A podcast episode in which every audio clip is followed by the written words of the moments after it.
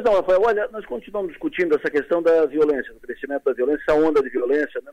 casos de, de assalto, arrombamento, uh, ameaça à integridade, enfim. Hoje nós fizemos uma mesa aqui pela manhã sobre a situação do bairro Pinheirinho, da região do, do Grande Pinheirinho, especialmente aquela, aquela região ali dos trilhos, que estão dizendo que vai ser a nossa Cracolândia. A situação ali é delicada, grave, os, os moradores estão pedindo socorro, pedindo atenção, pedindo providências, o comandante da PM disse que ali não é só um problema de polícia, ali tem um problema estrutural, que tem que envolver vários segmentos, tem que ter ações, além de botar polícia ali, tem que revitalizar toda aquela região do bairro Pinheirinho, foi mais ou menos o que foi dito hoje, também por, por, por moradores que confirmaram essa, essa posição do Tenente Coronel Mário, que é o comandante do Corpo de Bombeiros, ou melhor, comandante da Polícia Militar de Criciúma.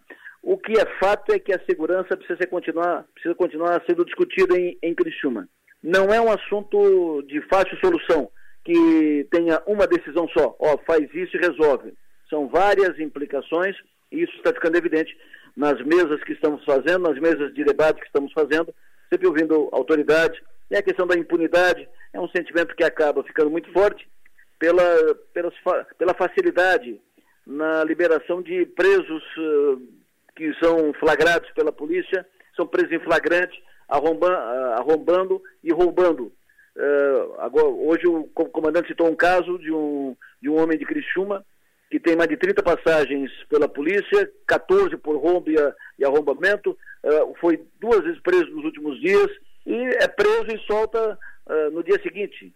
ele foi preso no sábado à noite, no domingo já estava em liberdade. Então, tudo isso tem que ser tratado nessa questão, mas tem que ser tratado, porque senão essa questão violência vai só engordando, essa questão segurança vai só engordando. O principal assunto da semana em todo o Estado é a eleição para a presidência da Assembleia Legislativa de Santa Catarina. O processo está funilando porque a eleição vai ser quarta-feira, tem que ser quarta-feira, dia da posse dos novos deputados, e ato contínuo elege o novo presidente da, da Assembleia. Tem um deputado do Sul no páreo, tem dois na verdade, mas estão no, está no páreo efetivamente um deputado do Sul, que é o deputado José Milton Schaeffer. O outro poderia ser, ser colocado, poderia ser inserido no processo, que é o deputado Júlio Garcia.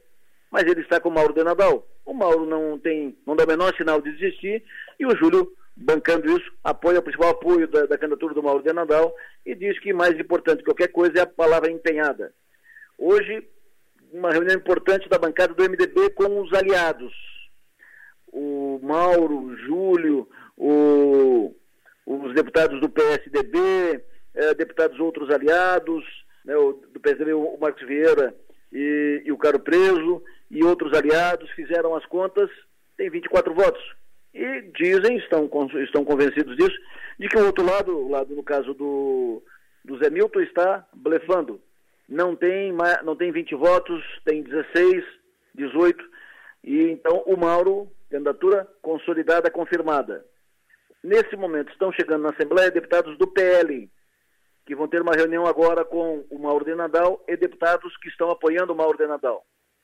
Na costura por uma chapa consensual, um chapão, uma chapa que envolva todo mundo, o que implicaria na desistência da candidatura do Zé Milton e PL, PP entrariam também na chapa liderada pelo Mauro de Nadal. Isso agora está sendo costurado nesse momento, são 18h33, isso está sendo costurado agora.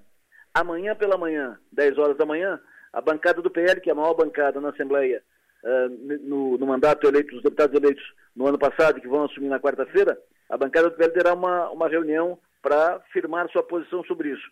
O governador Jorginho Melo está acompanhando, formal e oficialmente, está acompanhando à distância o processo, mas os seus operadores políticos estão no trecho, trabalhando bastante.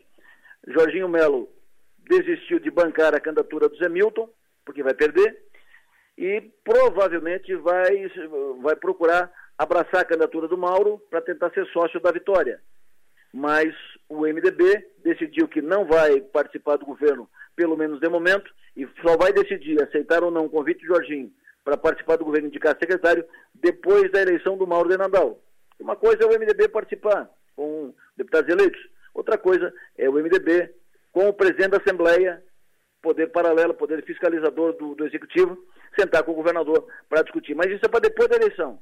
O que é fato é que só um acidente de última hora, e grave acidente, um fato novo muito importante, vai tirar essa eleição do deputado Mauro de Nadal, que já foi presidente da Assembleia, deputado oeste catarinense, e que tem tudo para ser presidente de novo.